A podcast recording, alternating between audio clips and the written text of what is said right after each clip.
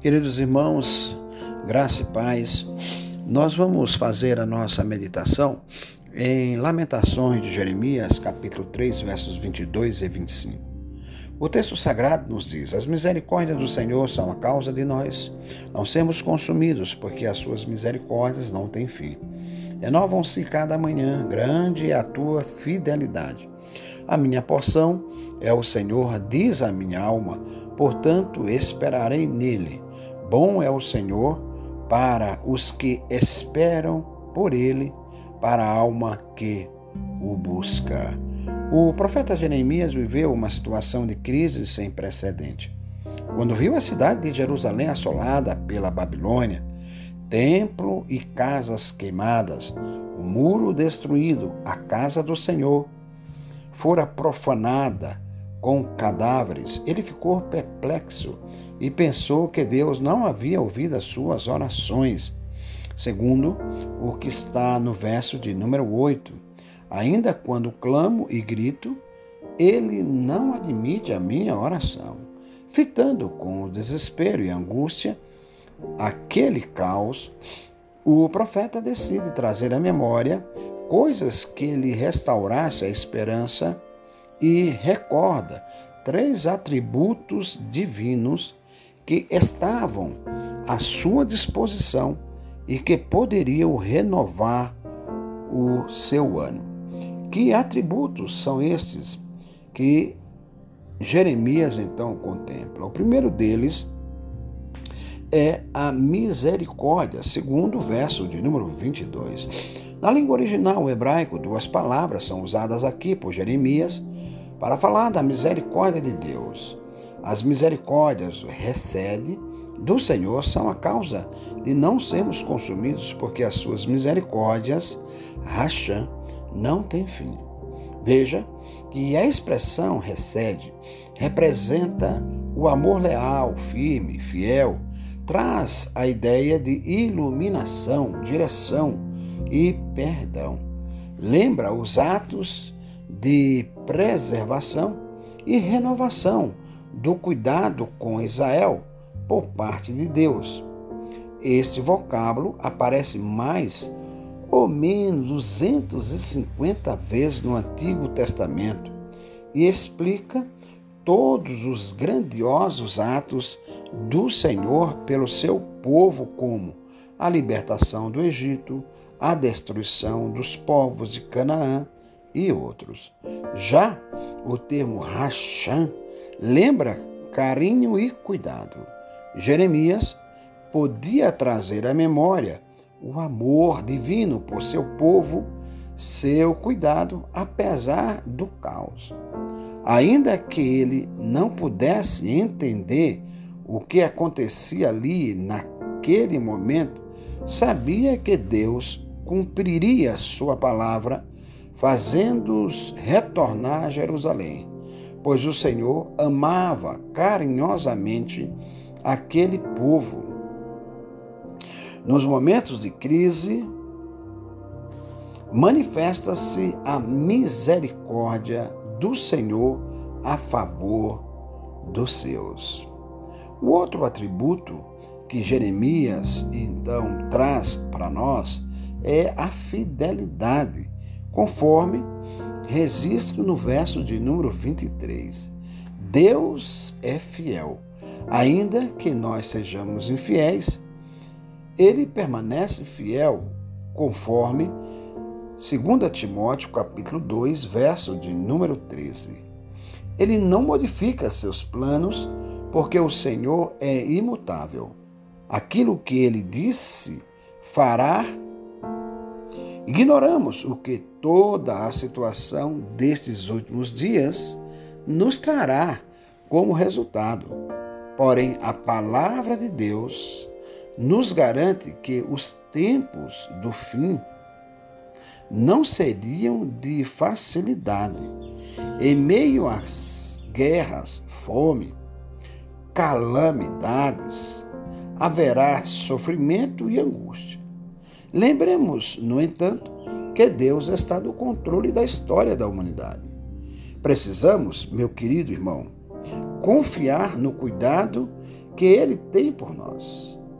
Expresso na palavra racham, usada por Jeremias no verso 22, ele cumprirá sua palavra.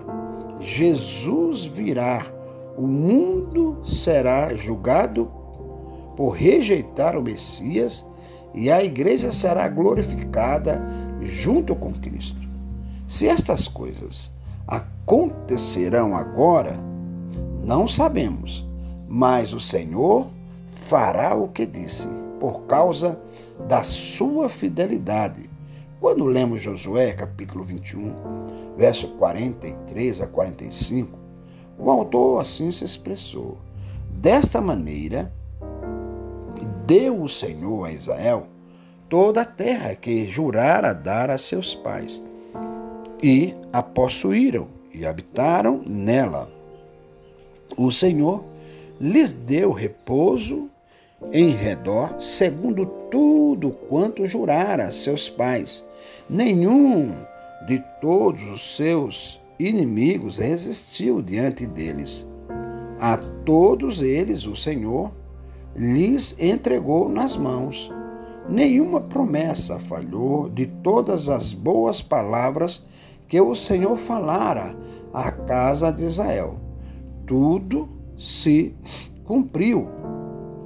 Já em Josué 23, 14, 16, ele continua a nos instruir, dizendo: Eis que já hoje sigo pelo caminho de todos os da terra e vós bem sabeis de todo o vosso coração e de toda a vossa alma, que nenhuma só promessa caiu, e de todas as boas palavras que falou de vós o Senhor, vosso Deus. Todas vos sobrevieram, nenhuma delas falhou. E sucederá que assim como vieram sobre vós todas estas boas coisas que o Senhor, vosso Deus, vos prometeu, assim cumprirá o Senhor contra vós outros todas as ameaças, até vos destruir de sorte a boa terra que vos deu o Senhor, vosso Deus. Quando violardes a aliança que o Senhor vosso Deus vos ordenou, e fordes e servides a outros deuses, e os adorardes, então a ira do Senhor se acenderá sobre vós, e logo perecereis na boa terra que vos deu.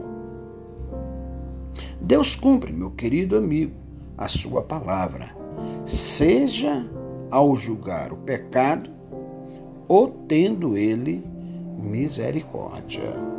O outro atributo que Jeremias ressalta é a bondade. Veja o verso de número 25.